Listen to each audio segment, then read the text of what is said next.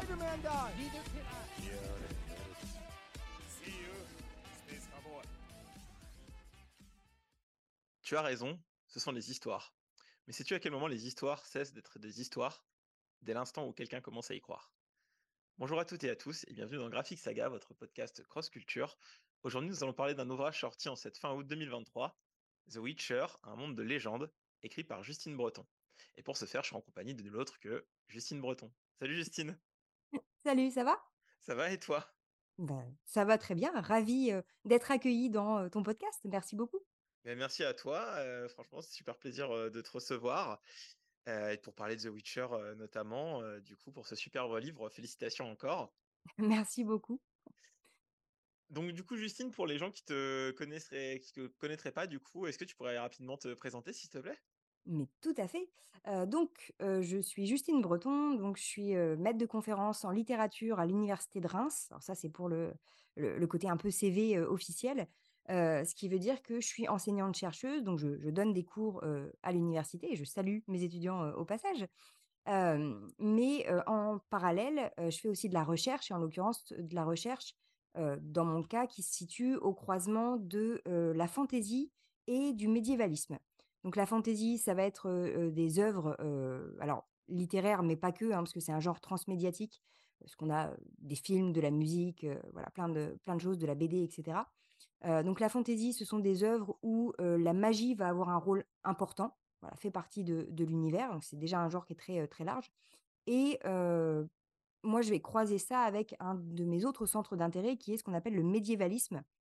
Donc le médiévalisme, c'est la représentation et l'utilisation du Moyen Âge à d'autres époques qu'au Moyen Âge. C'est-à-dire, pour ce qui m'intéresse particulièrement, comment on représente le Moyen Âge dans les films, dans les séries, dans les jeux vidéo, et ce que ça dit, bah, pas tant de, l'histoire et de l'époque médiévale que ce que ça dit de nous, en fait. Donc voilà, donc je m'intéresse à, tout ça, notamment à travers des œuvres de pop culture qui me permettent de me faire très plaisir aussi dans mon boulot. Oui, notamment, tu, tu parles d'autres œuvres de pop culture, mais tu as écrit euh, du coup euh, d'autres romans, comme euh, j'ai vu sur Game of Thrones, par exemple. Je crois que c'est un total d'à peu près neuf livres de ce que j'ai pu trouver. Oui, alors ça, alors apparemment, c'est vrai que j'ai pas, j'ai pas fait le compte, mais, mais j'ai eu la chance en plus de pouvoir travailler avec des, des super collègues. hein. Tu, tu parlais du livre sur Game of Thrones que j'ai coécrit avec donc l'historien Florian Besson, que je salue aussi et que, que j'embrasse, avec qui on a travaillé aussi. On a fait un livre sur Camelot aussi. Euh, donc tu vois, on choisit bien nos, nos œuvres, Ouais. euh, ce qui, ce qui nous permet de travailler. Alors moi d'un point de vue littéraire, lui d'un point de vue historique, euh, mais on croise comme ça nos perspectives pour voir ce que c'est, euh, ce que ces œuvres comment ces œuvres représentent le Moyen Âge. Donc j'ai travaillé aussi, j'ai fait un livre sur Sacré Graal des Monty Python, où je me suis clairement fait plaisir à pouvoir approfondir ce, ce film. Et à la base, ma thèse était sur la représentation du pouvoir dans la légende arthurienne. Et donc, je comparais les textes du Moyen Âge qui, euh, qui parlent de, de la légende du roi Arthur, donc on en a déjà pas mal. Donc, je comparais ces textes aux films et aux séries télé qui ont été faites sur le sujet de la légende du roi Arthur. Euh, à l'époque de mon corpus, ça allait de 1949 à 2016, je crois. Voilà, donc avec euh, des, plusieurs centaines de, de films, de séries, etc., avec euh, plein de Mhm. facettes différentes du roi Arthur. Et puis maintenant, j'ai élargi un petit peu, même si euh, euh, j'ai la chance qu'il y ait encore plein de productions sur le roi Arthur aujourd'hui, donc euh, c'est bien, j'ai encore du boulot. C'est clair, surtout que le, enfin, c'est tout ce qui est autour de Camelot, c'est vraiment quelque chose qui a, réinv- qui a été réinventé, réapproprié et tout. Donc c'est, enfin, j'imagine le- la quantité de travail que c'est pour analyser ça. Ouais, mais enfin, c'est ce que je dis à chaque fois, mais je, je vais quand même pas me plaindre, tu vois, de d'étudier des œuvres pareilles et de me, faire plaisir. Alors c'est du boulot, hein, il n'y a pas, mais, euh, mais voilà, j'ai quand même euh, eu la chance de pouvoir choisir une, une voie qui me permet de, de voilà, d'explorer plein de, plein de chefs-d'œuvre de la pop culture, etc. Et de me, Mm. vraiment de me faire plaisir dans l'étude et de pouvoir transmettre ça. Et euh, franchement, c'est euh, c'est génial comme boulot. Je veux bien te croire là-dessus, c'est clair. Et donc, ce, euh, vu qu'on va parler de, de The Witcher, euh, comment tu, toi, ton, comment t'as découvert ce- cette œuvre euh, et tout à, à l'époque? Enfin, c'est quoi tes premiers contacts avec cet, uni- cet univers? Et bah, mes premiers contacts, c'est par la légende de- du roi Arthur, justement. D'accord. Parce que bah, justement, quand je travaillais sur, sur ma thèse, j'ai cherché à, à voilà, consulter un petit peu. Alors je vais pas dire tout ce qui a été fait sur la légende arthurienne parce que parce que c'est pas possible. Il y a il y a trop de trucs, voilà. Mais voilà, forcément, je me renseigne un petit peu et même si je travaillais surtout sur les films et séries, dès qu'il y a quelque chose, qui tourne autour de ce sujet-là, voilà, ça m'intéressait et un peu par hasard, je suis tombée sur, un roman, qui s'appelait La Dame du lac et qui est en fait un des voilà, le dernier tome, de, de la saga Le Sorceleur, donc The Witcher, pour, le titre qui a été popularisé, le Mmh. titre, anglais, hem, Wiedźmin en version, polonaise. Donc voilà, je me suis dit: «Bah, il y a un tome qui s'appelle La Dame du lac, il faudrait peut-être que je m'y intéresse, mais je vais quand même pas commencer par, le tome, heu, 7». Donc j'ai commencé du début par, donc par les bouquins. Les 2 premiers er tomes qui sont des recueils de nouvelles, en fait de de Sapkowski, je les ai trouvés intéressants, mais j'ai pas forcément, énormément accroché parce que, les premiers tomes, on est vraiment sur, alors le le personnage de de Geralt qui est donc le le sorceleur qui, tue des monstres et qui couche avec des magiciennes, hein, globalement si je schématise. C'est ça, hein. Voilà, ce qui est une activité, noble en elle-même, hein, c'est voilà, mais heu, c'est pas ce qui me parlait le plus, mais à partir du tome 3 où on a, vraiment le parcours de de Ciri, en fait, notamment et cette évolution, beaucoup plus sur un temps long. Là, j'ai accroché tout de suite et et voilà, donc ça a été un un vrai plaisir, de, de lire, les romans. Quand j'ai commencé à en parler, on m'a dit mais donc on était en 2000, 2014-2015, donc on m'a dit: «Mais il y a il y a 2 jeux vidéo qui sont sortis, puis attends, il y en a un troisième qui va sortir». Puis alors là, le troisième jeu, The Witcher Wild Hunt, ça a été une explosion Mmh. absolument incroyable. Donc effectivement, on ne pouvait plus échapper, à The Witcher, même si, même si on le voulait, je pense. Donc voilà, j'ai, j'ai joué un petit peu aux 2 premiers jeux vidéo, mais voilà, très, heu, très légèrement, heu, à l'époque et surtout, c'est voilà, c'est le troisième qui a été, Ouais. une vraie, une vraie découverte et un vrai plaisir, aussi. Donc donc voilà, là, ça a été, tu vois, des une lecture et un des jeux, pour le plaisir et par la suite, quand j'ai eu un peu plus de temps, une fois la thèse terminée, et que j'ai pu, mettre un peu mes idées, à plat. Je me suis dit: «Mais attends, mais c'est une super, une super saga, il y a trop de trucs, à en dire». Entre 2 il y avait eu la série, les séries d'ailleurs par Netflix. Je me suis dit: «J'ai tellement envie de travailler sur ça». Donc voilà, j'ai, proposé j'ai fait un projet, que j'ai, soumis à un éditeur, en l'occurrence Brajlon, qui est l'éditeur, français qui publie les textes The The Witcher. Witcher. Donc voilà, c'était une super super opportunité de pouvoir travailler avec eux parce qu'ils sont vraiment aux premières loges, pour, connaître et pour, défendre, le texte et et voilà, donc ça a été, encore une fois l'occasion de, de de prendre une œuvre que j'avais vraiment appréciée en tant que que lectrice, tu vois? Et Mmh. de pouvoir, travailler dessus vraiment avec ma ma casquette de chercheuse, heu, cette fois et donc là, j'ai tout relu, dans tous les sens. Tu verrais les les exemplaires, il y a des post-it partout, enfin voilà, c'est génial. Bah oui, le taf de ch le taf de recherche, ouais, qui doit être, à à décortiquer, heu, c'est assez, intense quand même. Et oui, tu disais tout à l'heure, heu, The Witcher 3 du coup Wild Hunt qui sort en en 2015 Ouais. et qui du coup, c'est à partir de ce moment-là que, on va dire, l'Europe de l'Ouest et le reste du monde découvrent vraiment The Witcher parce qu'avant, même avec les premiers jeux, ça reste quand même, quelque chose qui reste de niche. C'est ça, ouais, et c'est vraiment que l'IP comme, on parle maintenant, prend son envol avec, avec ce troisième jeu ouais. et Ah, et on avait eu la chance, on avait eu la chance en France d'avoir en fait les traductions des je crois des 2 premiers tomes, étaient traduits, avant, genre en 2006-2007, tu vois? Avant les mmh, jeux, heu, donc où ça avait connu quand même un un bon succès. Puis il y avait un un succès des romans, un peu partout en fait en Europe, avant. Mais mmh, les jeux, ça a vraiment fait augmenter, voilà le ça fait une une une explosion à chaque jeu et puis je te dis au niveau du du 3 Enfin, ouais, ça a été le le 3 jeu a été tellement, acclamé par, la critique et par le public et à juste titre, je trouve, que, Mmh. que voilà, ça a fait encore augmenter aussi les chiffres des ventes, des livres, hein, donc, voilà, c'est, ça s'est entraîné un petit peu comme, comme phénomène transmédiatique. C'est ça, c'est clair. Je fais ma petite pub en même temps sur le passage Mmh. vite fait. Si jamais, vous écoutez ce podcast ce podcast et que vous débarquez en connaissant pas trop The Witcher, on a déjà des épisodes antérieurs aussi, sur, sur la chaîne où, je présente, un peu, comment, comment The Witcher a évolué en tant que en tant qu'œuvre, au début jusqu'à l'apparition du jeu vidéo. Donc je vous invite à tourner vers ces épisodes et aussi de lire, le livre de Justine parce qu'elle revient aussi, sur, l'origine de la saga et la sortie de la Pologne, du sorceleur. Tout à fait. Et en parlant de la Pologne justement, heu, pour ce livre, heu et comment ça s'est passé au niveau des recherches? Parce que, hem, je sais pas, tu est-ce que tu parles polonais? Non, déjà voilà. déjà voilà, voilà.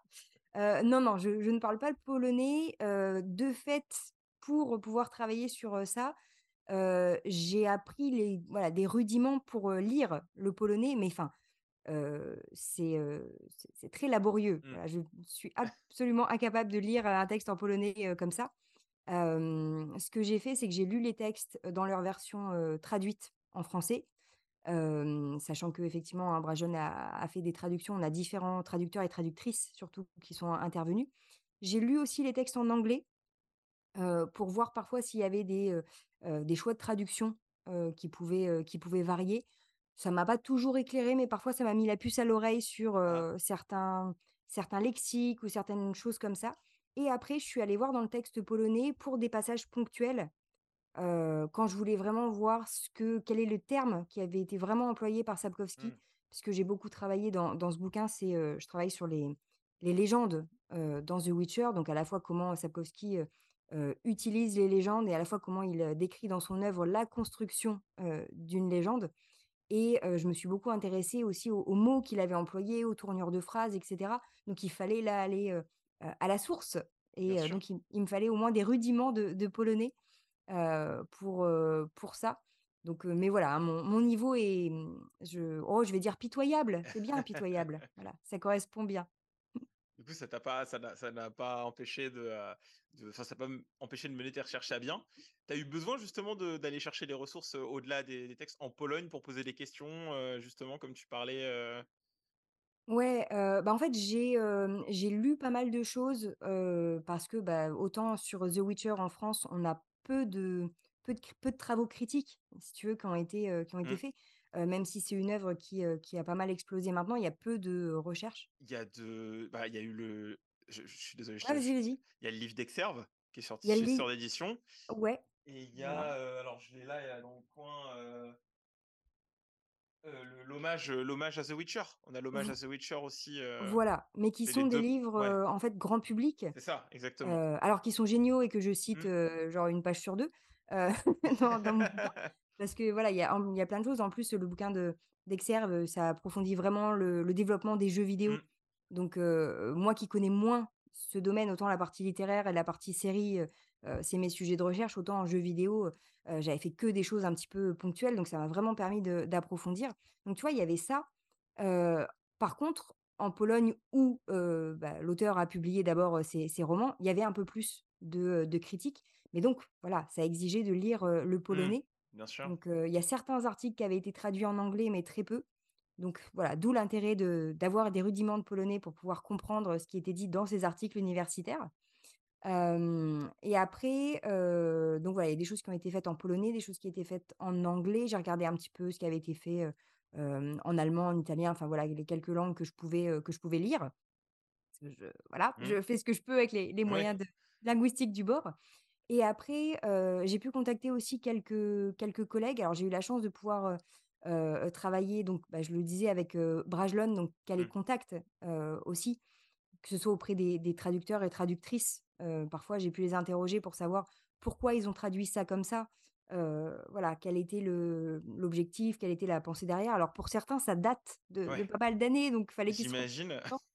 et ils ont ils ont à chaque fois été, été vraiment, adorables, donc ça c'est, ça c'est vraiment génial et après j'ai eu aussi, l'occasion de poser quelques questions à, l'agente française de Sapkowski. D'accord.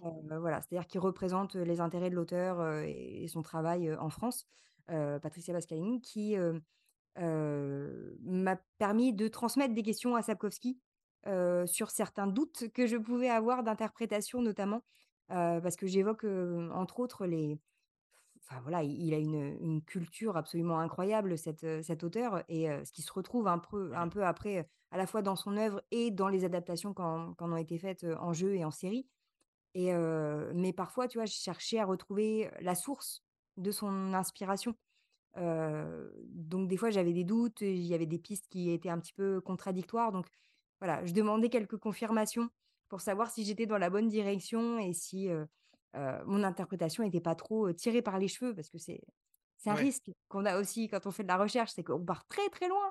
Bah, en termes d'interprétation, ouais, c'est clair que ça peut, ça peut vite partir si on est enfin, j'imagine, on part sur un focus et finalement on a eu, une erreur au début de ce qu'on avait mis en place et finalement, ouais. D'accord, c'est Ouais, une ouais, une belle opportunité d'avoir pu du coup, on va avoir, cette, possibilité d'envoyer des questions, directement, à à Chapovski, quoi.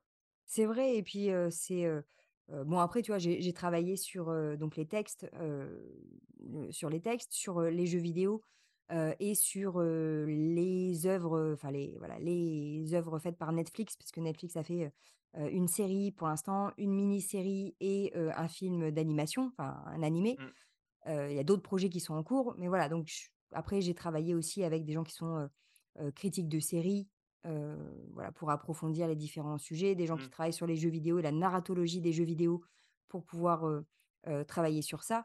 Heu et puis, j'ai eu la chance de pouvoir travailler avec quelqu'un aussi qui, avec un gamer, en fait, tout simplement. Parce que autant moi j'ai joué au jeu, mais je suis très lente, voilà, très lente parce que je j'explore tout et je suis fascinée par tous les graphismes et cetera. Donc donc ça me prend un un temps absolument incroyable de faire le le moindre jeu. Heu, mais ce qui fait que là, pour pouvoir refaire mes recherches et voilà, aller exploiter vraiment des détails d'intrigue et cetera, heu, je dis pas qu'il fallait faire un speedrun, mais parfois il fallait quand même passer vite d'une quête à l'autre parce que ouais. j'avais pas non plus 6 ans, si tu veux, pour, faire cette C'est clair recherche. et surtout sur The Witcher 3, heu, il y a, une, heu, il y a une chaîne en particulier, par exemple, parce que le le jeu fourmille de détails, Ouais, c'est un pot pourri d'easter eggs quasiment, infini, et il y a une chaîne YouTube, par exemple, qui est du coup par un un Anglais, heu, alors, heu, xLitalX, je crois que c'est son nom, Ouais, qui analyse le jeu. Je sais pas, tu as dû tomber dessus sur ses travaux, fait. depuis des années et encore cette année, il est tombé sur des choses, qui avaient pas été découverts et que du coup, c'est les projets avaient, heu, répondu que oui, c'est la première fois qu'on nous fait des retours sur ces éléments-là et je fais: «Ah c'est dingue quoi». C'est incroyable, hein, et tu dis, Ouais. ils ont ils ont fait un un boulot, un boulot monstre. Alors, oui, il y a un un lore, un univers à la base qui est, qui est Mmh, très riche et même si dans dans les 2 premiers jeux, ils l'exploitent un peu, voilà, avec une certaine distance, ils prennent pas mal de libertés avec le troisième jeu, donc il y a forcément des libertés au niveau de l'intrigue parce qu'ils ont leurs propres trucs à mmh, raconter. Heu, mais on sent que non seulement ils exploitent cet, heu, cet univers, mais qu'ils rajoutent voilà, ils rajoutent des monstres, ils rajoutent de la culture, ils rajoutent des mmh. références. C'est bourré de références, à la pop culture dans tous les sens, et à chaque, voilà, à chaque extension, c'est pareil, ils en rajoutent une couche. Donc voilà, ça. ça, pour exploiter tout ça, ça demande, un temps, pas possible. Donc j'ai eu la chance, de d'avoir l'aide d'un gamer aussi, qui est, Clément Cordelier, que je salue, au passage, également, mais qui le qui qui sait tout à fait ce que ce que je lui dois. Et je sais aussi tout à fait ce que je voilà, ce que je lui dois. Mais mais voilà, ça m'a permis, tu vois, de travailler plus efficacement parce que comme ça, lui, il faisait, le jeu, il faisait les quêtes où que je lui disais: «Bah, voilà, il me faut telle, telle quête» et cetera. D'autant que, tu vois, tu as des, mmh, des embranchements, que ce soit à Mmh, partir du deuxième jeu notamment, selon les choix que tu fais, tu as plus les mêmes options derrière. exactement. Donc il a fallu refaire, notamment le deuxième et le troisième jeu plusieurs fois pour pouvoir, aller voir ce que je voulais aller voir et cetera et et et toute seule, j'en aurais eu pour, à peu près 3 millénaires. Ouais, Donc voilà, j'ai eu la chance d'avoir, plein de gens, qui ont été super, pour, pouvoir faire ce ce boulot et et voilà, c'est mon nom sur la couverture, mais en fait, on est plein et ils sont, cités régulièrement dans le dans le livre, parce que parce que voilà, la recherche, ça se fait jamais seul ah et bah on a la chance de pouvoir profiter aussi, des talents de plein d'autres personnes. Et ça et ça, c'est super chouette et en parlant d'autres personnes, du coup, heu, est-ce que tu as eu un peu des retours sur ton livre au niveau de tes ta communauté, sur les réseaux et et tout ça, sur les gens qui te suivent? Tu as eu des bons des bons retours, heu? Oui, pour l'instant, les retours sont sont très, très bons. Alors, je ne sais pas si, heu, si si est-ce qu'il y a des retours négatifs que les gens n'osent pas me faire? Ou est-ce qu'ils ne sont pas encore, apparus? Je ne sais pas. Mais ouais, non, pour l'instant, les les retours sont très, très bons. Alors, sachant que le Le livre, en plus, est sorti, au milieu du mois d'août.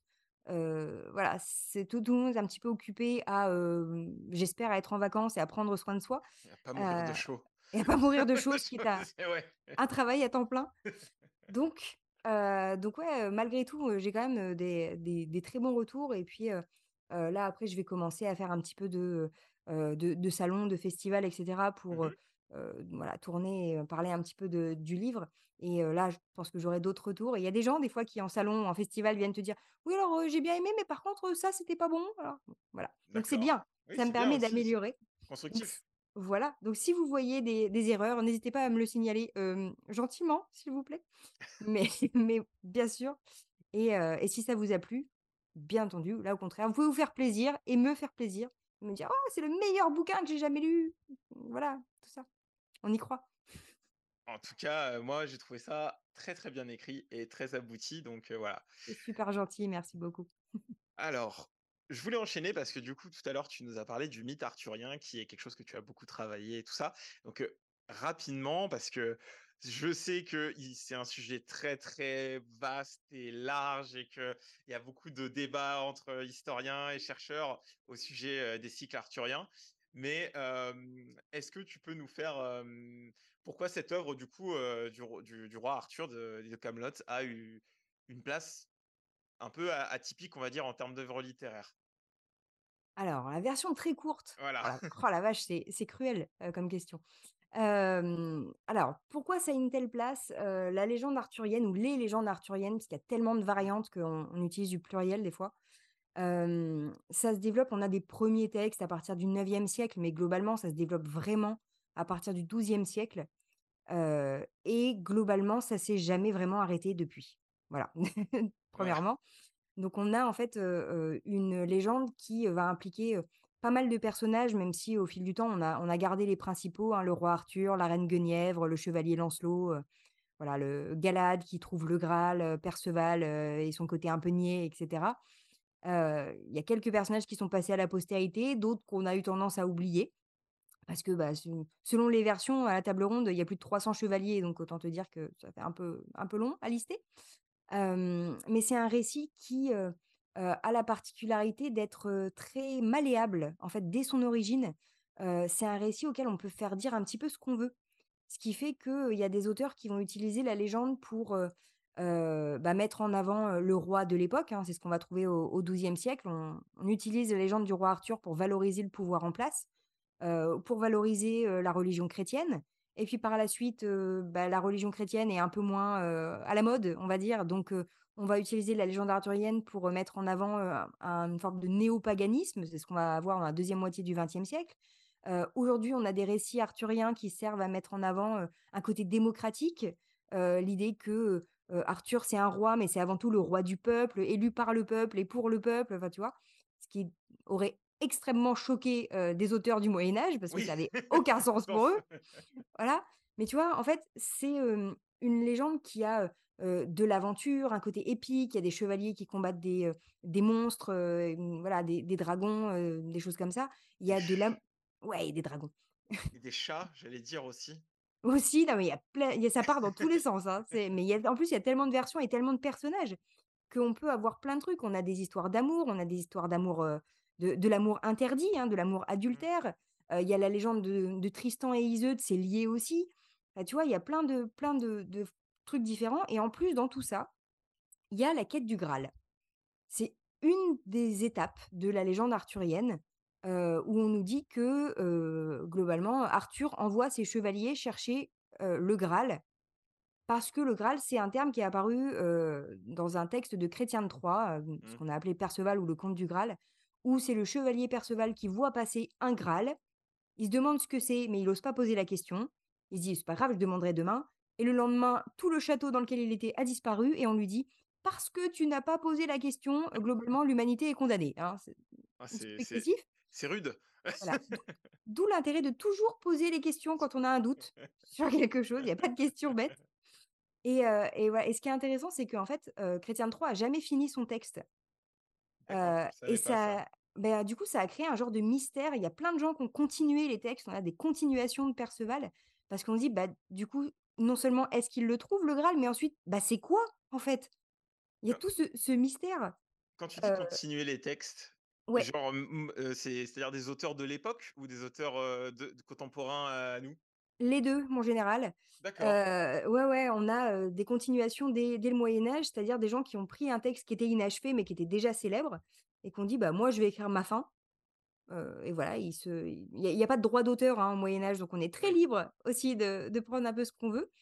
Et après on a des réécritures, bah, en fait, globalement à toutes les époques. Ça passe un petit peu de mode, tout ce qui est Moyen Âge, heu heu, légendes arthuriennes. C'est un tout petit peu moins à la mode au XVIe siècle, du XVIe au XVIIIe siècle globalement, même si on trouve toujours des œuvres et à partir du XIXe siècle, ça réexplose dans tous les sens et on redécouvre, je mets des énormes guillemets, on redécouvre le Moyen Âge et on se dit: «Mais il y avait des trucs vachement chouettes, en fait» et on va réécrire, donc on va avoir, Mark Twain, Tennyson, tu vois? Qui vont réécrire leur propre version de la légende arthurienne et globalement depuis, ça ne s'arrête pas. La seule différence, c'est que, au début, on avait quasiment que des romans. Maintenant, on a des romans et des œuvres jeunesse et des albums et des BD et des films et des séries télé et des mangas et ainsi de suite. C'est Voilà. clair que c'est quand même un un vivier de culture, Ouais. Au moins, aussi, vaste que celui de la mythologie grecque en termes de Tout que les gens ont puissé dedans, quoi. C'est assez fou, Ouais.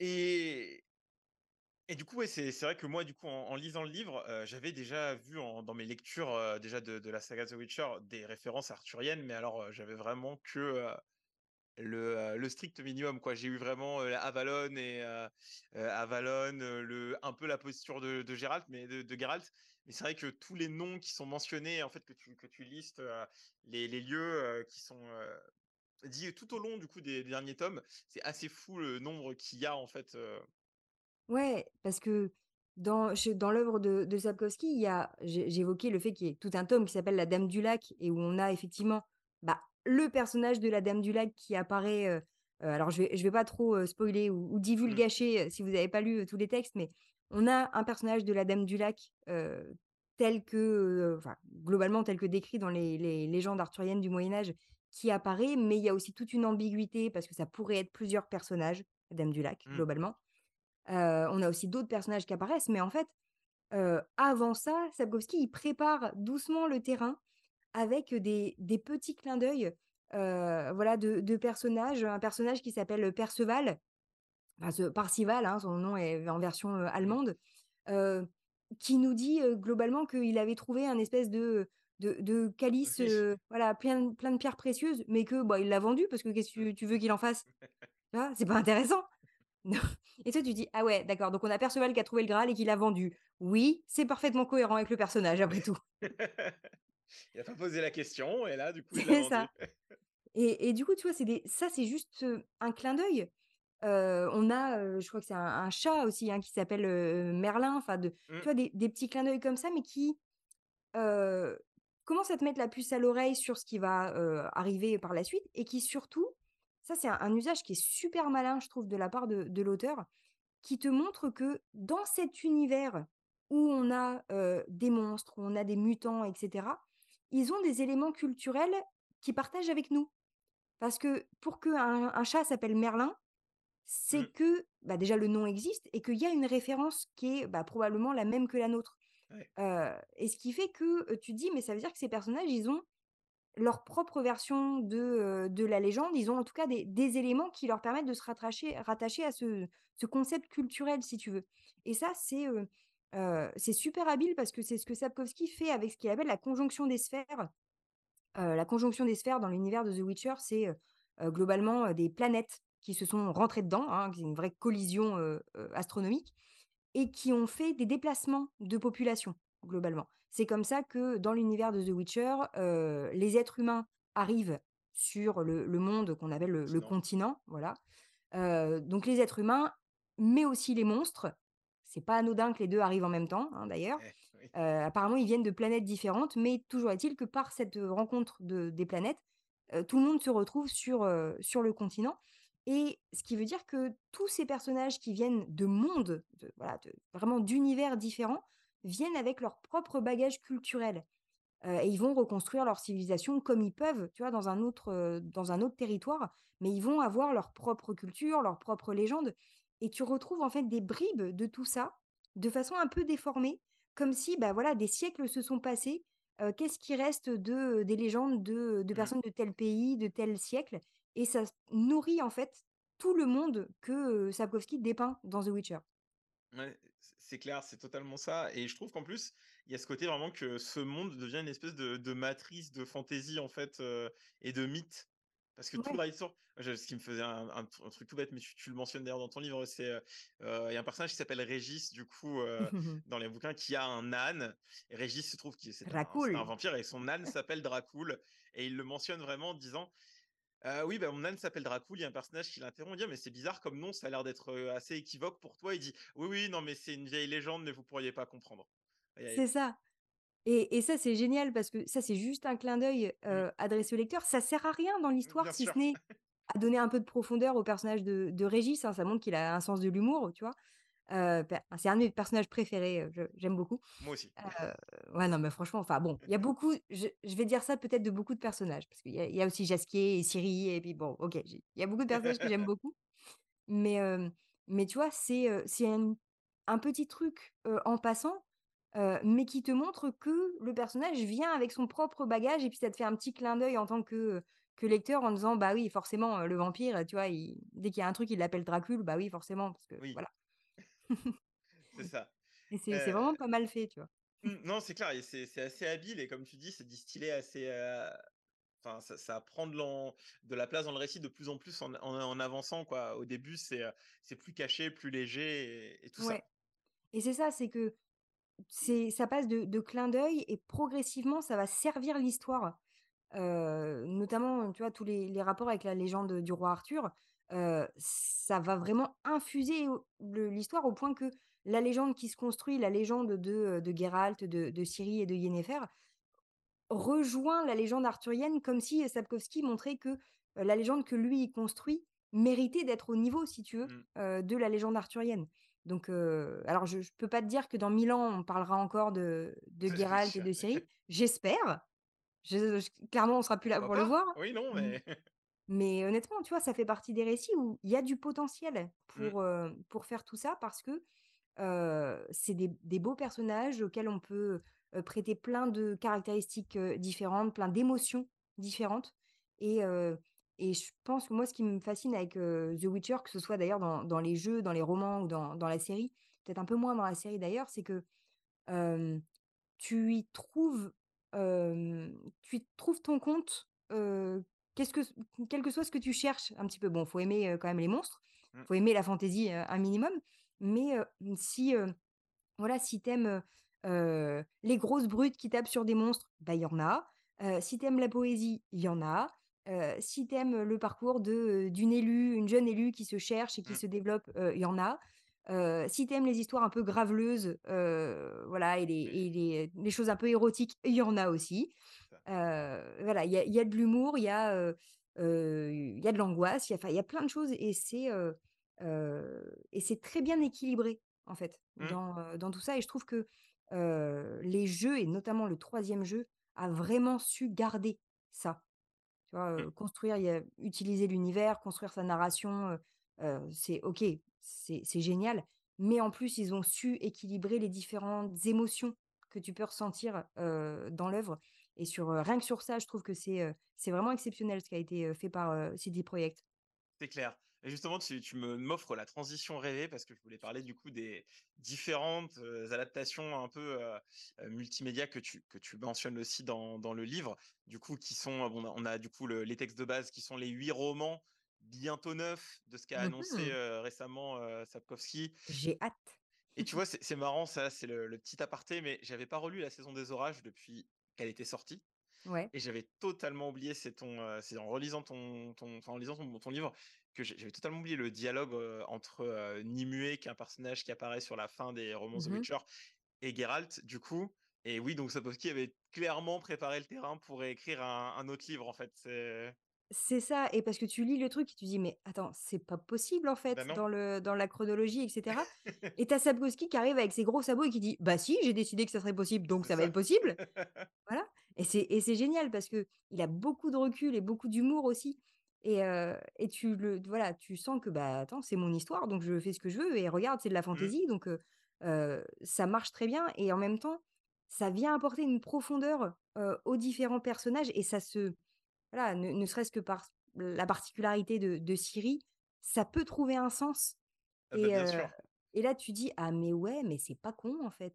Voilà, donc j'ai hâte de, de voir ce qu'il va faire, pour la suite. moi aussi et notamment tu parles de la particularité que que Cyril a, donc on revient sur les les jeux vidéo, Mmh. qu'ils ont exploité. Alors dans le jeu qui est célèbre, pour son tollé notamment, Cyberpunk par le même studio, mais Ciri est présente dans le jeu d'une certaine manière aussi, c'est vrai.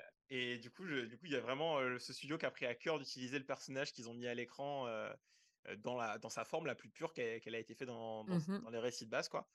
Donc les jeux, on en a déjà un peu parlé, qui sont, surtout sur le troisième une vraie réussite. Enfin, un jeu mu multi-récompensé, multi-primé, Game of the Year, avec, une durée de vie, folle et je trouve, personnellement que en fait, ils ont vraiment, mis en la thématique de l'Ouroboros qui est dans les derniers romans, ils l'ont vraiment appliqué dans le troisième jeu en faisant en sorte que quasiment toutes les situations que tu vis dans dans The Witcher 3 ont un écho avec vraiment des événements qui ont déjà eu lieu, heu, dans les livres. On a des scènes, c'est des miroirs quoi, heu, quasiment quoi.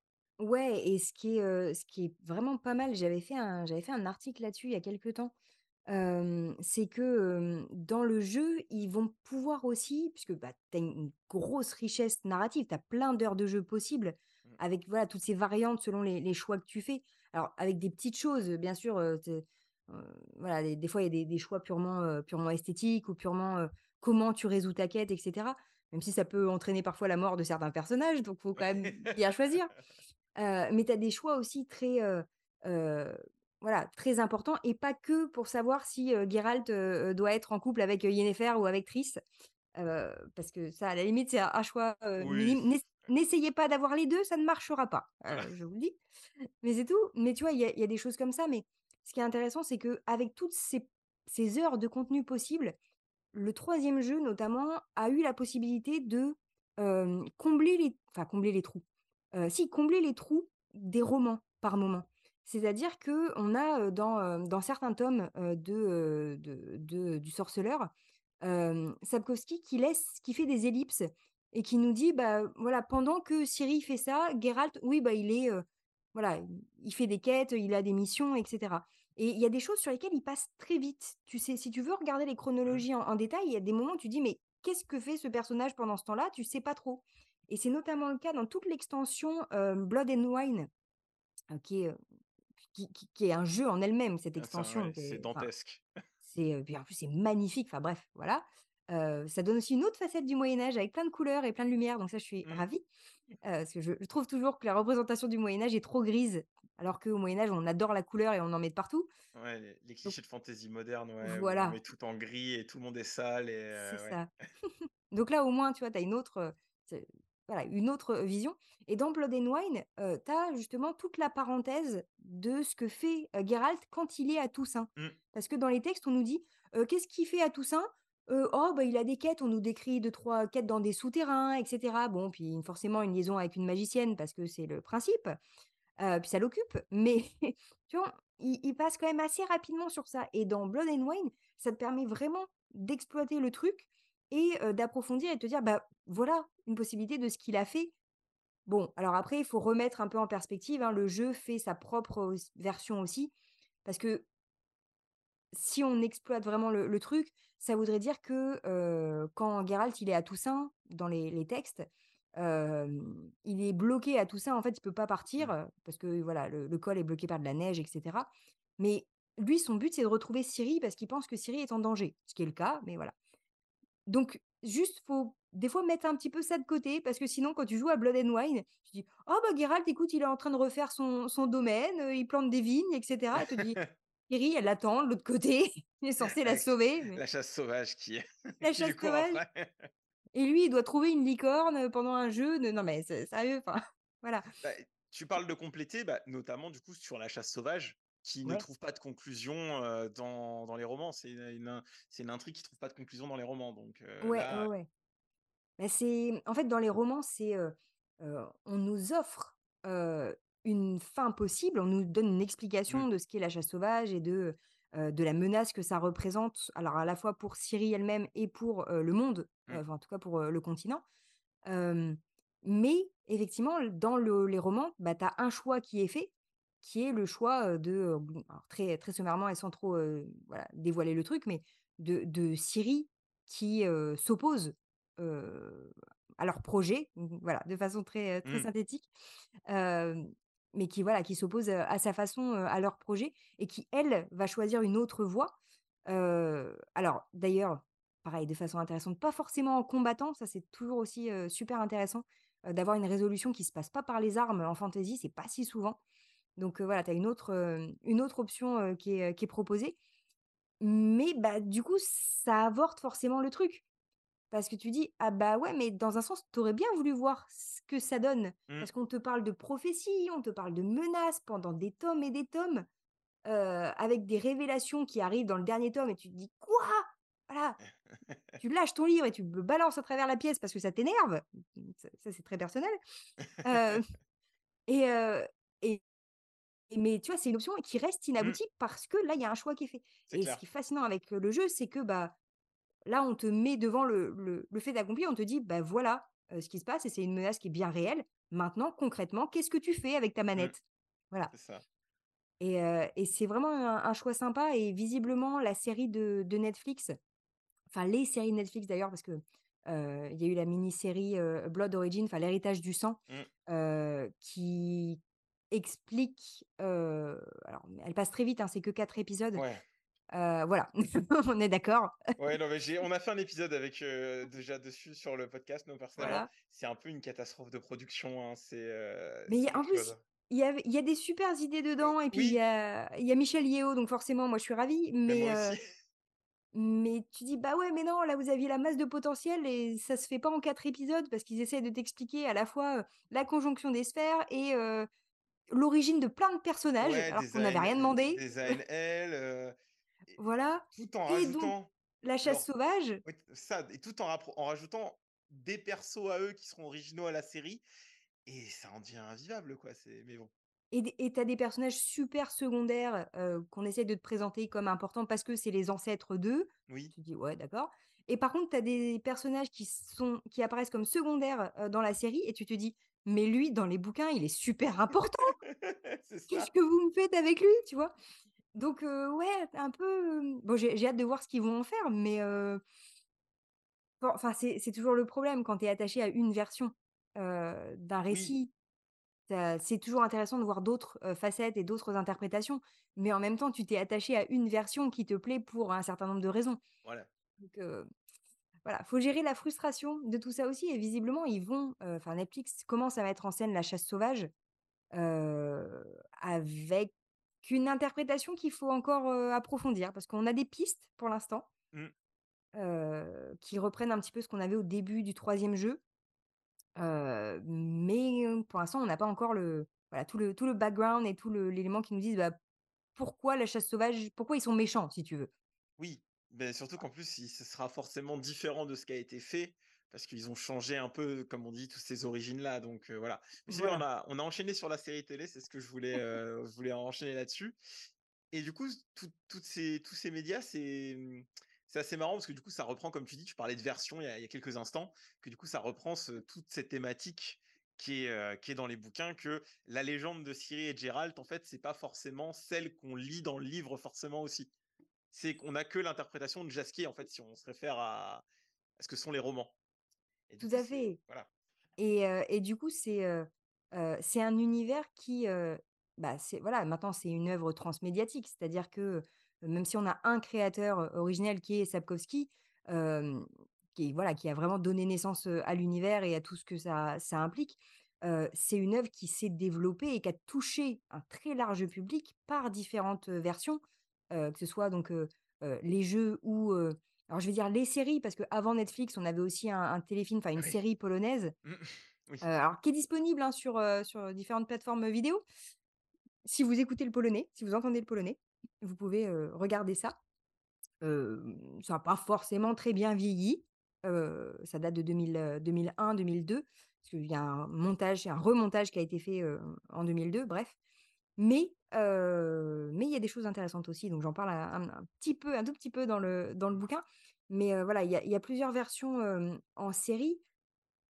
Après, ouais, il y a il y a plusieurs versions qui se, qui se complètent parce que justement ces différentes interprétations qui elles-mêmes s'appuient sur un matériau littéraire qui passe son temps à te dire: «Mais il y a plusieurs versions de tout, Mmh. en fait». Que les récits, c'est jamais simple, que ça dépend de qui le dit, de comment, heu, la personne le dit, à quel moment elle le dit, à qui elle le dit et que tout ça, ça influe sur, heu, sur l'histoire elle-même et que l'histoire, c'est un organisme vivant, en fait, Mmh. heu, qui se construit avec les personnages qui, qui la racontent, dans les lieux où elle est racontée et cetera et qu'il faut prendre tout ça en compte et pour moi, c'est un c'est peut-être le thème central, de, des bouquins du sorceleur, c'est, voilà, qu'est-ce qu'une légende et comment elle se construit? Et qu'est-ce que ça implique et pourquoi on a besoin de légendes aussi? Parce que je pense que c'est un besoin aussi, humain, anthropologique. Voilà, cette idée qu'on a besoin des récits, on a besoin de c'est une forme de communication qui nous permet de nous construire aussi culturellement. Enfin, il y a énormément de choses dedans. Mais, ce qui est assez fascinant, c'est qu'on a un un sujet littéraire qui est, bah, une histoire, ça a forcément plusieurs facettes et on a cette histoire-là qui est elle-même transmise à travers différentes facettes dans, heu, les nouvelles et romans, dans les jeux, heu, dans les séries, heu et je pourrais encore en ajouter parce qu'il y a là, je parle des des plus connus, mais il y a des des adaptations aussi qui ont été faites en des transpositions qui ont été faites, en, roman graphique ou en BD.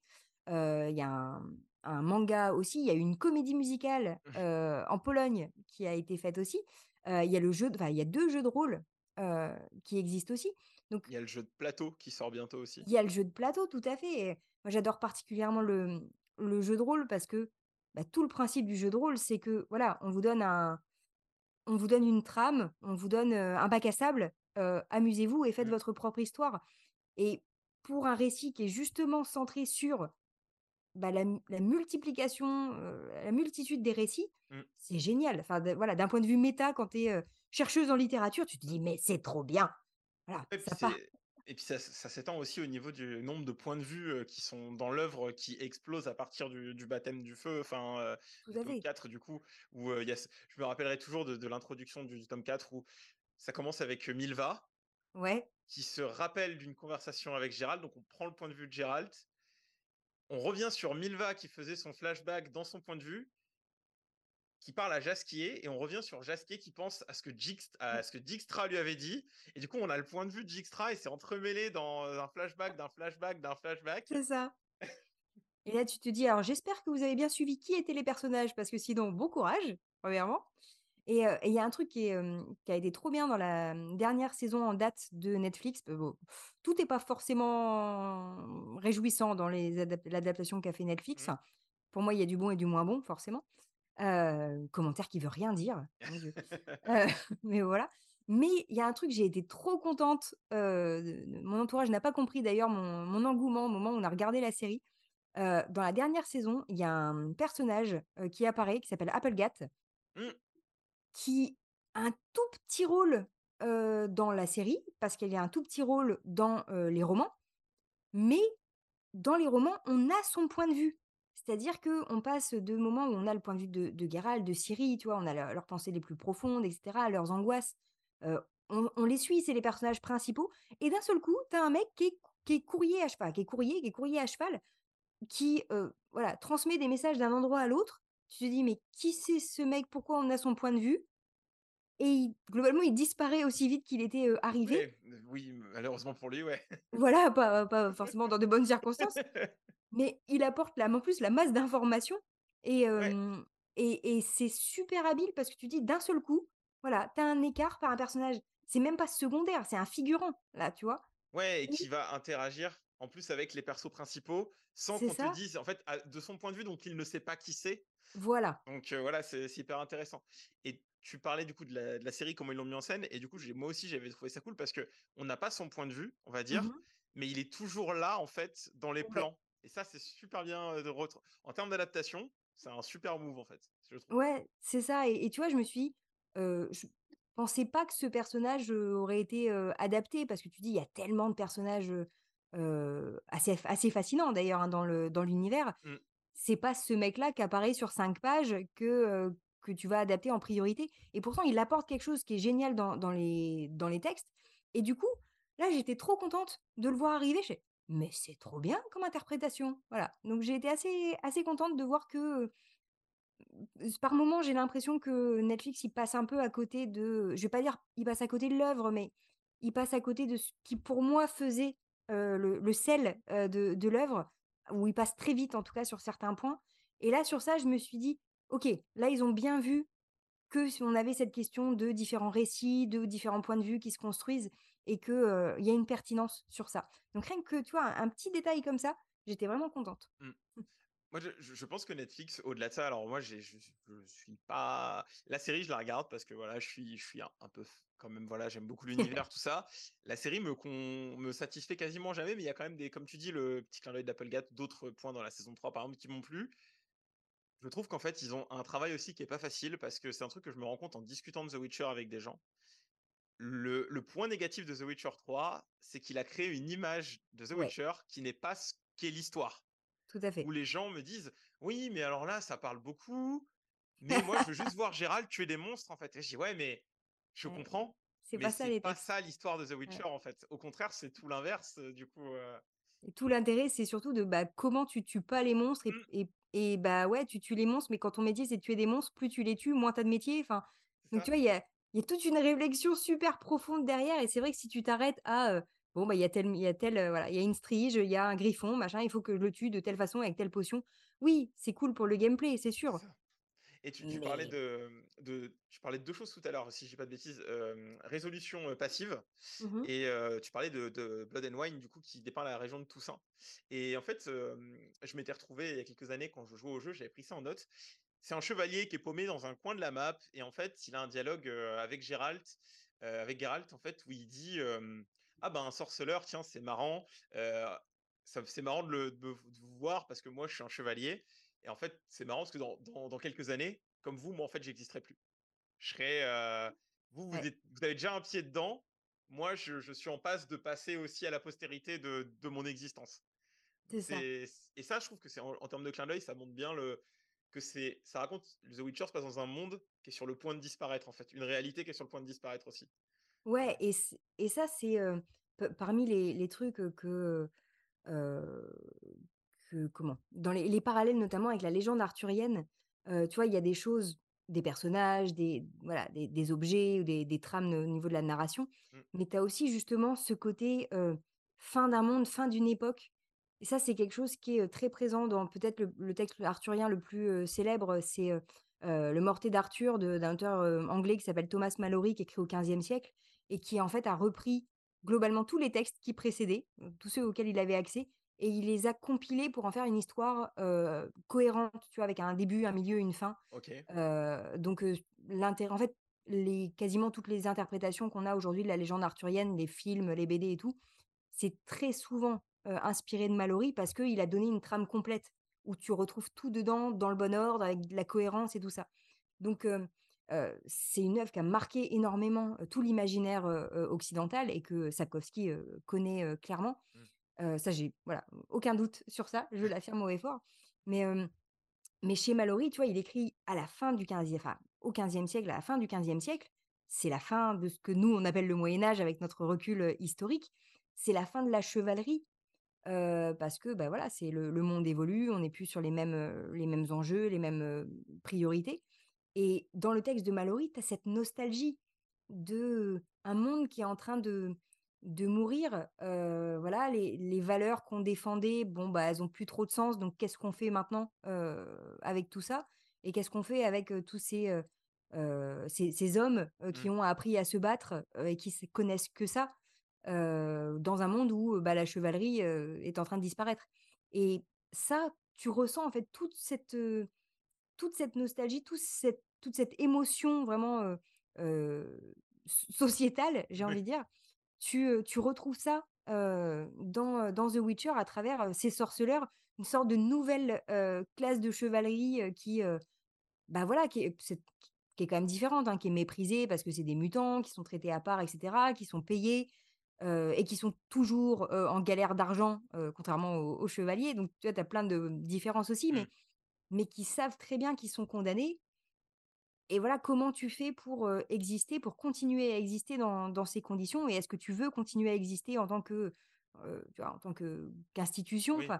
Et tu as une une grosse réflexion derrière. Alors oui, tu vois, tu as des histoires de, de de Geralt qui tue des monstres et qui couche avec des magiciennes parce que, mmh, voilà, encore une fois, c'est une occupation comme une autre.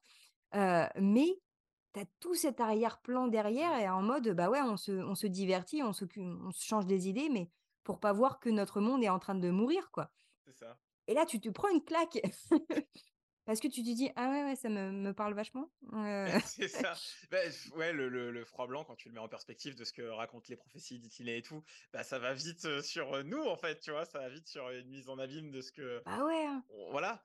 Mais et du coup, je reviens juste sur la figure que tu parlais du du chevalier, les qui est en comparaison avec le sorceleur. Ouais. Il y a pas si longtemps, j'ai échangé sur les réseaux avec, une, heu, une personne qui s'appelle, heu, qui a le un compte Instagram qui s'appelle Ronin of Rivia et en fait, qui vit au très joli nom. qui vit qui vit au Japon, en fait et canalise, heu, le personnage de Geralt sous le prisme des, Ronin, en fait D'accord. et qui du coup a fait, bah, comme tu dis, sur la fin d'une époque parce que c'est vrai que finalement quand tu prends les chevaliers et la figure des ouais. sa des samouraïs, il y a quand même beaucoup de parallèles à faire et du coup canalise vraiment, heu, Geralt comme, heu, comme a été fait, bah, dans Witcher Ronin, le manga Mmh qu'on a qu'on a vite fait mentionner tout à l'heure. Elle mentionne, bah, que pareil à l'époque, heu, bon là pour, petite question Edo, avant de passer, à l'ère, Edo du coup, du Japon où les, heu, les samouraïs du coup chutent, heu, enfin perdent parce que le perdent leur titre de noblesse parce que le titre de samouraï était un un Mmh «privilège» entre guillemets. Bah, là, c'est pareil en fait, en gros, tu es à la fin d'une époque, il y a des samouraïs qui luttent encore pour exister en tant que caste et qui veulent pas lâcher leur katana, donc tu as vraiment ce ce truc qui se met en parallèle, quoi. Mais c'est ça, c'est que c'est, heu, tu te rends compte que c'est un un concept qui est vraiment, transversal, Mmh. je veux dire presque, voilà, universel, atemporel, et tu vois, on peut retrouver des échos aussi, voilà, à travers le monde et et dans ce que nous on vit alors qu'on on a clairement plus de chevaliers, on a Oui. on a ja jamais eu de sorceleurs, heu, on on a des monstres mais qui sont bien différents, heu, aujourd'hui. Oui. Mais, hem, mais ouais, c'est, tu dis, il arrive à, mmh, Sapkowski, il arrive à créer un univers qui nous parle, alors même qu'il est extrêmement différent. Enfin, c'est tout le principe de d'une grande œuvre, hein, que ce soit en en fantasy, en pop culture ou ou dans d'autres choses. C'est que, heu, voilà, on va nous raconter, quelque chose de de précis, de particulier et que, nous, en recevant l'œuvre, on arrive à en tirer l'universel, et à trouver quelque chose qui nous parle. Mmh. Et et tu dis que, bah, c'est vrai que du coup, si tu t'arrêtes à: «C'est un sorceleur qui tue des monstres», c'est bête de s'arrêter à ça parce qu'il y a tellement plus. Mmh. Voilà, c'est vrai, hein, c'est on est d'accord que c'est la base, mais il y a beaucoup base. plus. Et oui, comme tu dis, le fait qu'il y a beaucoup plus, parce que le fait que le personnage de Ciri devienne le personnage principal, entre guillemets, d'une certaine manière, quand tu Oui, oui. prends, voilà, tout l'aspect politique aussi que je sais qui plaît qui qui déplaît à beaucoup, beaucoup de gens. Par contre, qui déplaît à beaucoup, beaucoup de gens, mais ouais, mais je on en faisait les les échos sur la saison 3, les gens les gens sont toujours perdus sur, l'aspect politique Ouais, et pourtant ils l'ont simplifié c'est clair. mais j'ai une une amie qui s'appelle, heu, enfin qui était avec moi sur le podcast, qui s'appelle Phobos, heu, Ph heu, Phobos Cosplay, qui fait coucou si elle écoute cet épisode, qui a soumis un truc intéressant. Je pense qu'ils ont tellement simplifié qu'on s'en rend peut-être pas forcément compte, qu'ils ont enlevé des trucs qui peuvent rendre, compréhensibles, les alignements politiques du Nord. Ouais, ouais, ouais et mais il y a des trucs que je comprends pas trop sur, sur la simplification et notamment dans cette saison 3. Parce qu'en fait, il y a une volonté de simplification, mais alors que dans la première saison, ils ont fait exprès de mettre des chronologies, heu, Ouais, tro éclaté. tr 3 chronologies parallèles et pas avec le même rythme et cetera. Ce qui était ambitieux, c'est peut-être un peu risqué, mais j'ai trouvé au moins ambitieux pour, pour une première saison et du coup, tu as l'impression qu'ils font machine arrière en disant: «Bon, on simplifie à outrance parce que les spectateurs sont un peu bêtes». Alors déjà, non, ça marche voilà, pas comme ça. premièrement et ensuite, tu vois, ils simplifient sur certains, sur certains éléments et sur d'autres, j'ai l'impression que ils arrivent ils ils arrivent pas à exploiter, à aller au bout, tu vois? On parlait des différences de point de vue, par exemple. Dans, la saison, bah, la saison 3, il y a tout un épisode qui est construit sur enfin, qui pourrait être mieux construit sur la différence de point de vue, où tu as tout le bal, globalement, hein, et les péripéties qui s'en suivent. Encore une fois, je ça. je veux pas, heu, je Et veux qui pas est, qui est un peu un enfin, c'est une pierre angulaire vraiment dans l'histoire, quoi, donc Mais ouais, c'est un épisode et c'est un épisode qui est génial parce qu'en plus dans les romans, on n'a pas la descri enfin, on n'a pas le on vit pas le le bal. le bal, tu vis pas tout ce qui se passe à ce moment-là. Tu as que les récits des différents personnages après et tu dois reconstruire l'histoire avec leurs différents points de vue. Donc tu vois, c'était très malin de se dire: «Bah, on met en scène, ça va être spectaculaire et cetera. On met en scène ça, OK, le médium se la série se prête très bien, à ça». Mais tu vois, ils construisent tu tu retrouves, heu, 2 fois les mêmes scènes, avec des choses un Mmh. tout petit peu différentes, mais en même temps pas des points de vue bien assumés. Tu sais pas qui tu suis, Mmh. tu sais pas pourquoi on a des bouts de phrases là et pas là, qui sont pas tout à fait les mêmes, mais en même temps ça t'apporte pas plus d'infos. Et pendant tout ce temps-là, tu as la musique à l'arrière-plan qui te crie qui enfin, en arrière, qui te crie dans les oreilles: «Attention, attention, il va se passer un truc!» Ça m'a fait ça m'a fait rire nerveusement parce que Je fais: «Mais qu'est-ce que vous faites là?» c'est vraiment le tu sais le l'art médiatique du fameux, tu sais, le fameux show don't tell. Ah ouais, Bah, mais eux, là c'est tel, tel, tel, quoi, C'était fabuleux, parce que la la musique est cool, hein, c'est pas le problème, mais toute la puis en plus, c'est répété en boucle. C'est: «Attention, tout n'est pas ce que ça semble être, ouh là là!» oh mais sérieusement, on le voit très bien, c'est le principe. En plus, c'est un monde de magiciens, on nous dit répète depuis le début que c'est un monde d'apparence et d'illusions. C'est bon, on n'est pas complètement ça. Ah, s tu as envie de dire: «Bah non, là, c'était bête, il y avait il y a» tu vois, il y avait tout pour le faire et ils arrivent encore une là, ils arrivent avec des gros sabots en mode: «Bon, alors on va bien signaler tout avec des gros panneaux lumineux parce que sinon les spectateurs ne vont pas comprendre». Bah Ouais. mais du coup, ça marche pas. Je suis désolée. Ouais, voilà, c'était le bilan rapide de la saison 3, heu, qui s'apparente totalement à celui qu'on a fait dans l'épisode bilan saison 3. Ouais, c'est bon. C'est bien ça. On voilà, on retrouve des rejoint, échos. on se Bon, rejoint. après voilà, je je je persiste à croire qu'il y y a des bons éléments. Moi, je suis Mmh. notamment contente que dans la saison 3, ils aient fait un épisode sur, heu heu, toute la partie où Ciri est dans le désert. Désert de Korat, ouais. Qui est un moment qui, moi, dans les livres, m'a m'a traumatisée, hein, je Mmh. pense. Mais j'attendais ce ce passage, tu vois, avec impatience et en même temps pas mal d'appréhension parce que c'est un une lecture qui m'a vraiment, Mmh. a affectée. Voilà, j'ai vécu l'angoisse avec le personnage et du coup, je voulais revivre, en même temps pas revivre ça. Donc bon, c'est bien qu'il l'ait mis sur un un épisode, il pouvait difficilement faire plus, du point de vue de de la narration.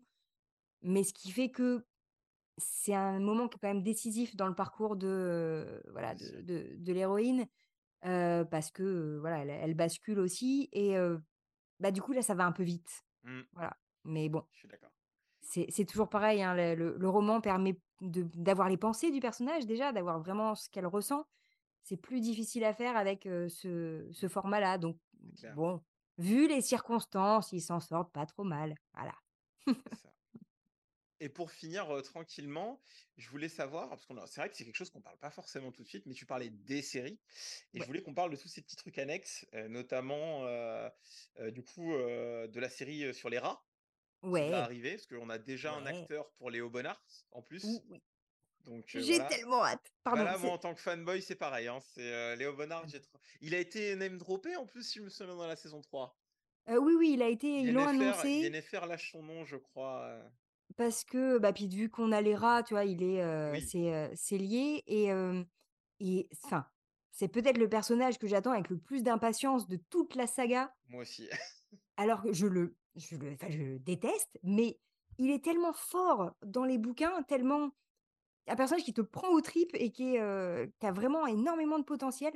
Quand ils ont commencé à annoncer, voilà, le le casting, j'ai oublié le nom de de du comédien, mais j'ai vu sa photo, je fais: «Ah ouais, je sais très bien pour quel rôle ils l'ont choisi Ouais, et il va enfin, il va être parfait». Physiquement, il correspond parfaitement à ce que j'imagine. Donc voilà, mmh, clairement Netflix, je je pense pas que vous soyez en train de nous écouter, mais si vous nous écoutez, ne merdez pas sur ça parce qu'on attend vraiment ce ce Ah, personnage qui est bah, surtout d'autant plus que oui, là, il faut mettre le paquet sur Bonnard vu qu'ils nous ont supprimé un un antagoniste, enfin, il nous a Voilà. Mais oui! Non, mais je suis parfaitement d'accord, je vois tout à fait ce que tu veux dire. et et bah, celui-là et Phila Vandrel aussi qui, heu, Bah, après je comprends par rapport à ce qu'il y a dans les oui, voilà, ce qu'il y a dans les textes, je comprends, même si là, ils l'ont bon, C'est vi ils c'est violent comme fin de tournage quand même, hein? c'est violent, ouais. Je tu dis: «Ah bah non, je l'aimais bien et je m'étais attachée et tout». Bon, c'est c'est un peu un peu abrupt, mais voilà, tu sens qu'ils essayent de ils ils vont dans une autre direction, à ce niveau-là aussi. ça.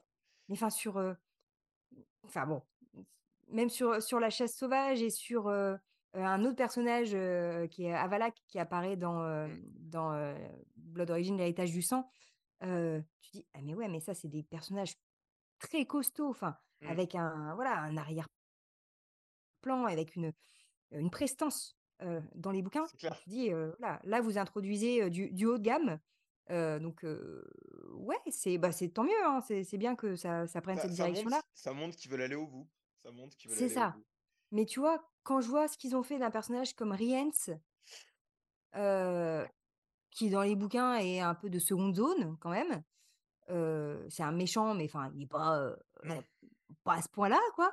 Là, il te le présente comme, Jasquier, il est traumatisé, par, mmh, par ce mec-là et par, mais en fait, il te l'amène pour montrer que la magie du feu, c'est dangereux et cetera, mais Voilà, c'est fait de façon, indirecte, tout comme le personnage de de Falca, mais ça, c'est encore un autre, un autre mmh, souci qu'on t'évoque un peu ponctuellement dans les premières saisons pour te dire, «Oui, mais c'est c'est une, voilà, c'était une femme, donc forcément elle était elle était mauvaise». Déjà, tu vas me dire: «Bon, voilà» et tu sens qu'ils te l'amènent parce qu'ils vont servir de modèle ou de contre-modèle, tu vois, dans la la suite du parcours. Mais ils nous font de Rience un personnage super dangereux et qui traumatise Jasquier et cetera. Tu as envie de dire: «Mais Rience à côté de Bonnard, heu, c'est le monde des c'est bisounours, oui, hein», donc c'est clair, heu, hein, c'est clair.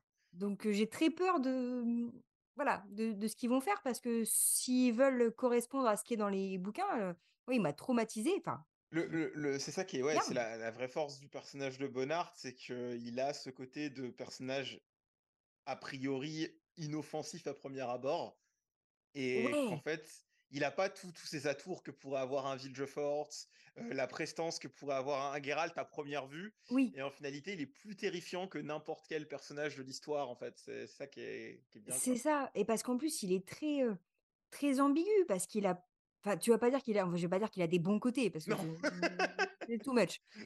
Mais mais il fait des trucs quand Ouais, même, enfin il il il donne des choses, heu, voilà, c'est difficile de pas trop spoiler pour pas non, gâcher l'histoire. c'est clair. Mais mais tu vois, il permet, voilà, il permet des progressions de certains personnages, heu, alors de façon, heu, souvent cruelle, mais il est super utile, dans la narration. Il est très, très bien, présenté dans dans les textes où tu j'ai rarement autant détesté un personnage,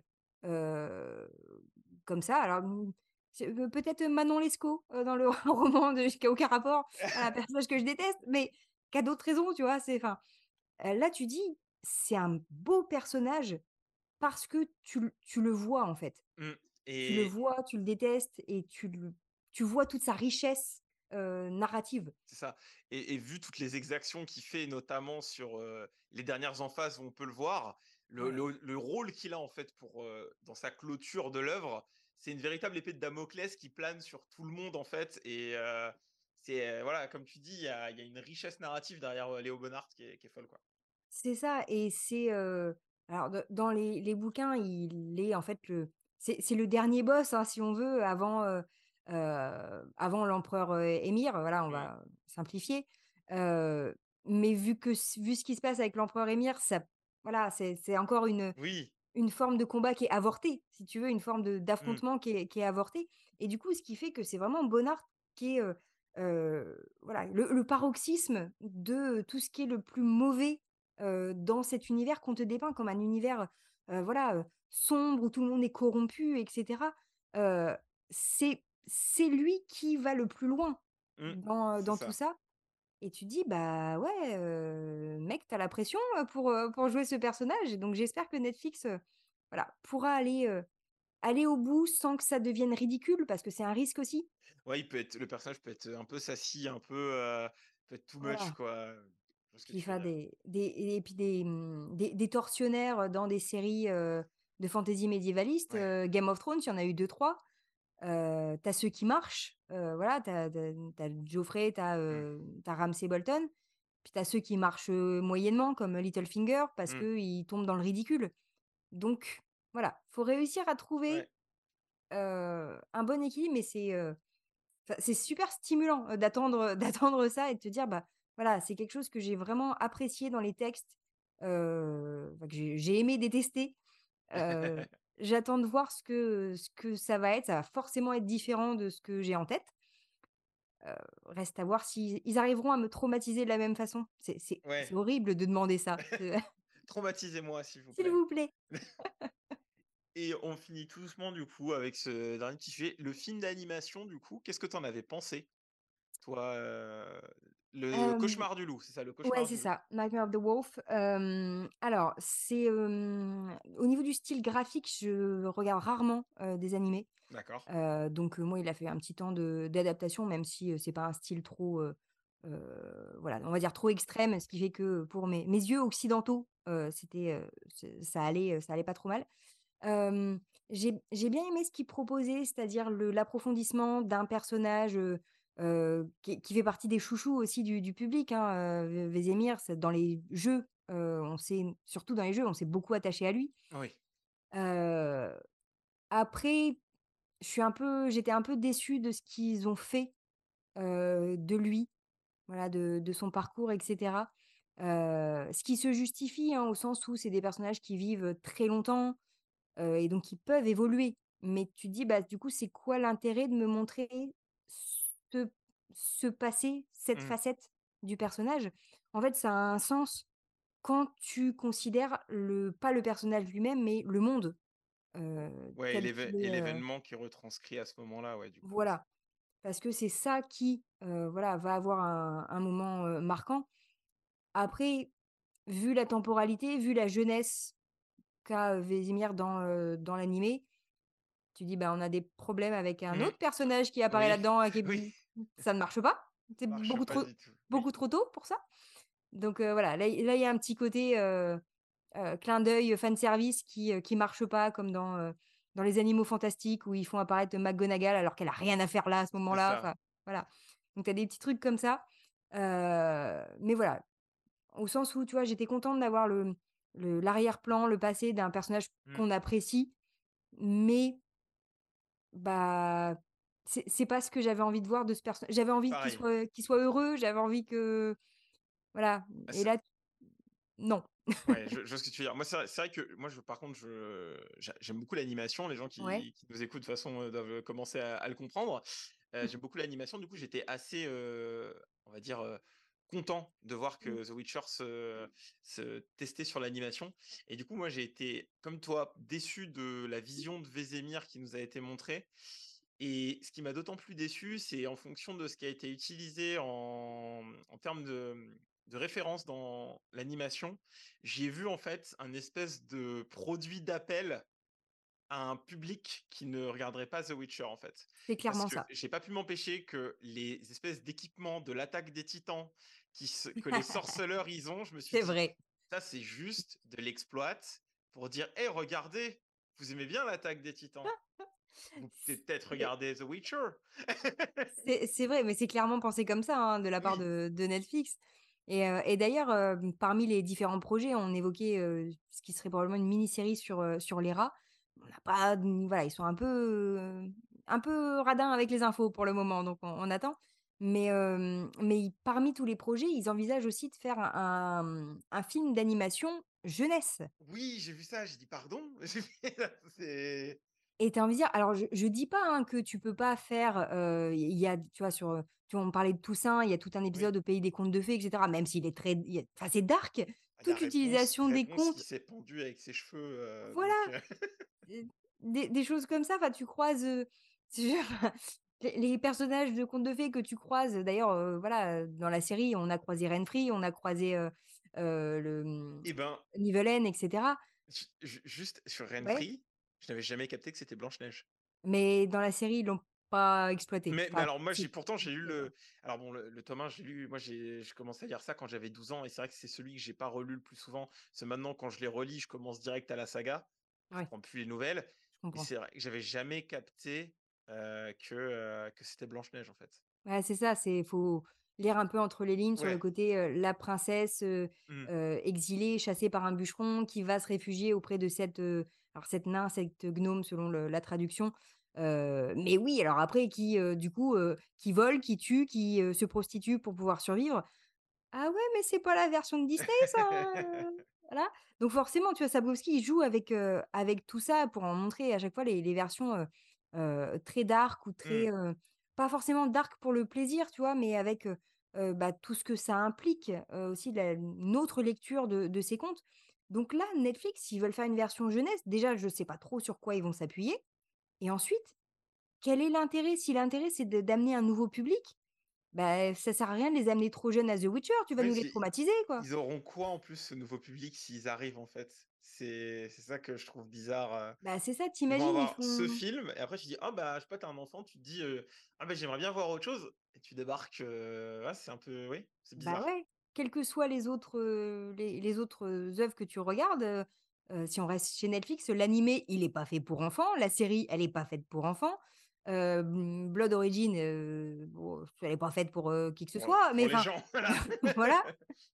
Mais j'ai envie de dire, bah, mmh, ouais, je je comprends l'idée d'avoir toujours un public plus grand parce que, voilà, la logique économique derrière, si tu veux, mais c'est risqué Ouais, d'attirer un public pour, ensuite, les traumatiser derrière s'ils continuent l'univers. C'est enfin, voilà, donc je je regarderai avec plaisir, hein, s'ils font quelque chose, mais ouais. J'en voilà. avais, j'en avais parlé rapidement là, parce qu'on va on va pas tarder à conclure, mais je voyais, pour les rats, c'est, Ouais. potentiellement un une série de braquage. Oui, oui, oui, C'est ce qui prévoit ce qui est cohérent, hein, vu le, Bah, vu de heu, comment on les voit arriver aussi dans les livres, on sait qu'il y a eu un voilà, truc comme ça aussi, mais après, Moi, je me demande quelle période ils vont mettre en scène, en fait, parce que Ciri, elle reste un petit moment quand même avec eux et Je crois que Freya Allan n'est pas dans la série. bah, c'est ça, voilà, Je donc ça que veut c'est dire que story des rats entre guillemets, voilà, mais ça veut dire qu'on va s'attacher à des personnages avec leur jeunesse et cetera, pour après les voir arriver, ouais. alors les voir non seulement, souffrir, parce ç qu'ils souffrent, clairement, mais en plus, ils heu, je encore une fois, je vais pas dévoiler, mais il y en a au moins un qui fait un truc qui est pas cool, oui, vis-à-vis de de l'héroïne. c'est ça, Voilà, exactement. qui du coup, voilà, se se survit ou se se raccroche à ce qu'elle peut, d'une façon qui est elle-même très ambiguë et mmh, on pourrait peut-être même dire pas cool aussi. Alors je parle avec beaucoup de périphrases, si vous ne savez pas de quoi je parle, ça doit être très flou, mais voilà, n'empêche que, donc c'est je me dis: «Ouais, on va s'attacher» généralement les trucs de braquage, c'est un peu fun, un peu, tu vois, voilà, il y a le côté rebelle. Quand tu sais ce qui leur arrive derrière et ce qu'ils font, C'est ouais, c'est un peu bizarre, à part s'ils prévoient de changer cet événement, je vois pas trop l'idée, mais bon. bah, c'est ça. Mais après tu dis s'ils changent cet événement, alors ce qui ce qui me dérange pas en soi parce que le concept de, il faut qu'il y ait cet événement traumatique dans le parcours du personnage pour que, elle s'endurcisse, ce voilà, c'est un un un cliché oui, de la fantaisie, j'aimerais bien à la limite qu'on s'en sépare. Mais mais bon voilà, après à la limite s'ils suppriment cet épisode Ça me dérange pas, même si malgré tout, bah, ça fait partie de, de ce qui pèse dans cet univers donc mmh. voilà, c'est c'est un choix à faire. Je suis assez contente de l'actrice qu'ils ont prise pour, faire, Missel. Oui, elle est très cool, elle est très, très Ouais, cool. donc puis je me dis que ça peut voilà, ça peut faire, des jolies choses, pour la suite. Moi, je pense que du coup, elle Heu, n'aura pas du tout le même destin que dans les bouquins. su sur son Mais dé son destin final, ouais, je pense qu'elle aura pas ce destin-là. Mais Dans un sens, j'aimerais bien parce que ça ouais, fait bah, ça fait partie de ces personnages auxquels tu t'attaches tellement, ça, enfin, c'est voilà.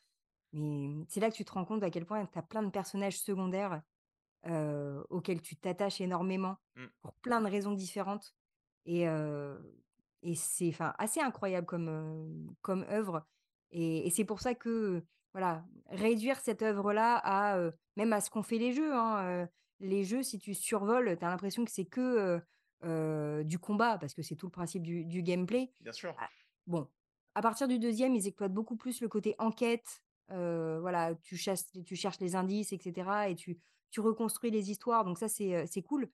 Mais tu dis, il y a tellement de potentiel sur plein de très beaux Mmh. personnages. Je comprends, Netflix quand ils se sont dit: «Mais, là, il y a de quoi faire, voilà, un Witcherverse, avec, plein de plein de facettes différentes». Reste à voir maintenant si, ça sera à la hauteur parce que pour l'instant, Netflix, heu, Ouais, c'est ça. ça rame un peu.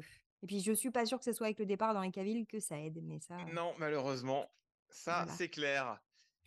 Bon, bah, on a on a fait le tour, je pense. Du coup, si vous avez déjà lu, que ce que je conseille, hein, si vous avez déjà lu l'entièreté des romans de The Witcher, je vous et que vous aimez les jeux vidéo, que vous êtes un fan et que vous êtes intéressé, je vous conseille grandement de vous procurer du coup le le livre de de Justine parce que c'est aussi passionné et poussé que, ce que vous avez pu entendre là. Donc, Alors, par contre, ouais, effectivement, je précise puisque on la la question m'a été posée, est-ce qu'on m'a demandé: «Est-ce qu'il faut avoir lu les livres, pour, lire mon bouquin?» Bah, c'est comme vous voulez, mais si vous connaissez pas les bouquins, ça va pas vous servir que j'analyse les bouquins, voilà, ça va pas trop vous parler et surtout, bah, je dévoile des éléments de l'intrigue. Voilà, j'essaye de pas trop le faire, mais il y a au moins un ou 2 moments où il faut que j'évoque des choses qui sont dévoilées tout à la fin pour pouvoir, analyser et expliquer. Donc si vous voulez pas vous faire spoiler, c'est mieux de, lire les bouquins, au moins les voilà, profiter des bouquins parce qu'ils sont ils sont absolument, géniaux. Mais, sinon, c'est bête que que l'analyse que je propose vous, mmh vous gâche l'aventure. Donc, profitez des textes de Sapkowski d'abord, voilà. C'est clair et puis, c'est le moment de commencer vu qu'il va y avoir un prochain roman, qui va sortir, Ouais. C'est 2024 je crois, hein, qu'il a qu'il a dit courant 2024, hein? Ouais, c'est ce qu'il a annoncé, sachant que, heu, normalement, on devrait pouvoir avoir une traduction française, heu, assez vite dans la foulée parce que, voilà, il y a une, heu, une très bonne équipe qui gère ça, chez Brajlon donc Ouais, si vous ne lisez pas le polonais, comme moi, comme moi aussi. heu, que voilà, donc on aura la chance de pouvoir avoir une, une traduction. Et en plus, heu, Sapkowski sait très bien qu'on a d'autres sagas de fantasy qui sont au point mort parce que les auteurs ne annoncent des livres qui ne sortent jamais, n'est-ce pas, George Martin? George Martin qui est en déni de déni d'écriture depuis 10 ans. «Ouais, ouais, Le ça arrive, ça arrive». Le pauvre! Non, mais tout le monde le saoule avec ça et de non, mais tu m'étonnes. Mais du coup, voilà, Sapkowski a clairement dit que lui, quand il annonçait un truc, c'est qu'il, il va le faire Oh donc la Oh la exactement. la Je gratuité du combat des vieux monsieur. exactement. Les vieux auteurs blancs, que ça. «Oui, ben moi, heu» Voilà, mais bon, heu, écoutez, mes messieurs les vieux auteurs blancs, continuez à écrire des des voilà, des livres qui nous passionnent, mais mais publiez-les quoi, au bout d'un moment. Merci beaucoup Justine. T'en prie, merci à toi. c'est un plaisir de t'avoir reçu. Heu, du coup, vous pourrez, vous pouvez suivre, Justine, heu, sur, heu, sur Twitter, je crois. Tu es assez active aussi sur sur Twitter Oui, oui, et oui. sur Spoiler Rennes aussi, tu fais partie de l'équipe, du podcast. Ouais, je salue, du coup, tous les copains du du podcast de Spoiler. Donc, si vous voulez m'entendre parler de plein de séries de, science-fiction, fantasy, fantastique et j'avoue que régulièrement je parle de The Witcher parce que ça me voilà, je parle de ce que j'aime, heu, hésitez pas à aller écouter aussi, heu heu, les podcasts de Spoilers, Ils entre 2. très sympathiques. Voilà, voilà et t'as pas sinon tu tu bosses sur un autre bouquin? Tu as un autre bouquin en projet ou quoi qu'on se quitte? Oui et d'autres bouquins en projet, le le prochain sur la liste, c'est un peu plus je reviens à mes mes 1 amours, du Moyen Âge direct et je parlerai de Robin des Bois. Oh! Ouais, avec, William Blanc et Jonathan Froucault que je salue. Je salue plein de gens dans ce podcast, c'est Ah, génial. William Blanc qui est, médiéviste, aussi du Tout coup, à heu, fait ouais, et ouais, Jonathan Froucault aussi, donc mmh. on a formé une, dream team de joyeux compagnons. Ah les les X-Men médiévistes quoi, exactement et donc on parlera de Robin des Bois, du Moyen Âge à aujourd'hui. Donc on va parler encore de plein de films, de plein de séries. Voilà. D'accord et ben, super, je suivrai ça avec importance. Donc voilà, n'hésitez pas à nous suivre aussi, Graphic Saga sur les réseaux sociaux, sur Instagram, heu, mon Twitter personnel, même si, heu, avec l'été, j'ai pris une grosse pause dessus, donc hâte Odyssée et à bientôt, du coup, sur Graphic Saga. Salut! Salut!